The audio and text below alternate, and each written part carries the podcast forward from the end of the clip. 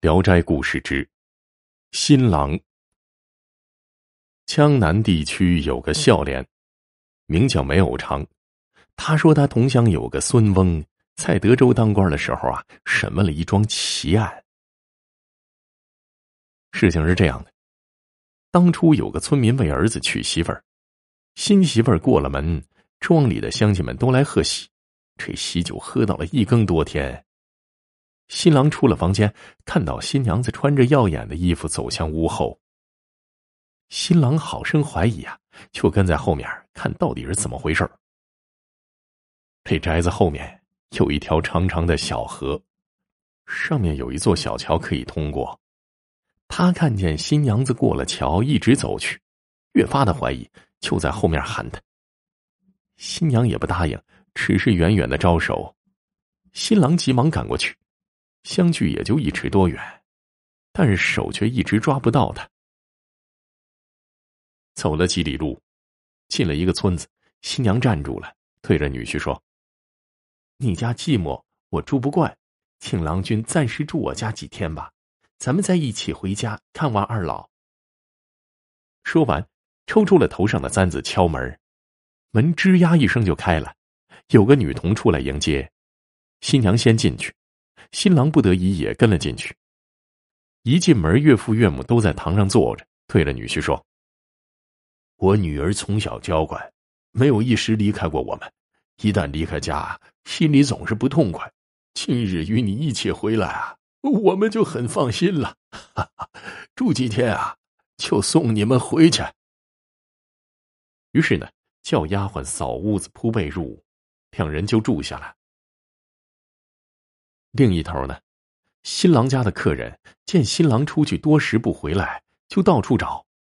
新房子里呀，只有真的新娘子在等，而新郎的却不知道跑哪儿去了。大家就四处查询，一点消息都没有。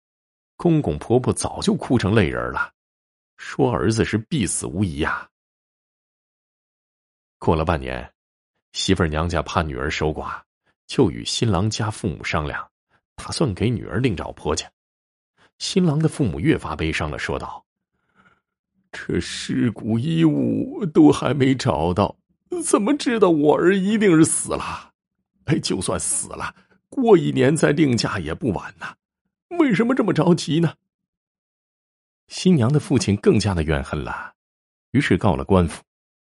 孙公受理了这个案子，他觉得特别奇怪，但是又没头绪。暂判女家等待三年再说，案卷存档，人们各自先回了各自家了。再说新郎，住进了另一个假的新娘家里，全家人都对他很好，他时常与媳妇儿商量回家，媳妇儿也满口答应，就是迟迟不动身。住了半年多，新郎心里就犯了嘀咕，整天是焦躁不安的，想自己单独回家，但是媳妇儿坚决要他留下。有一天，他们全家惶惶不安，似乎是大难临头了。新娘的父母急匆匆的对女婿说：“本打算三两日内叫你们夫妇一起回家去，没想到行李用具还没准备齐全，突然碰到了点麻烦事儿，不得已就先送你一人回去吧。”说完，就把新郎送出门来，转身急忙回去了。虽然还说了几句话。但也很匆忙草率。新郎出了大门，刚想找路行走，回头一看，房子院子都没了，只有一个高大的坟墓，心里是特别害怕，急急忙忙找路回家。到了家里，从头到尾说了他的经过，并到官府与孙公说明情况。孙公传新娘的父亲到案，令他送女儿回婆家，于是才正式合婚了。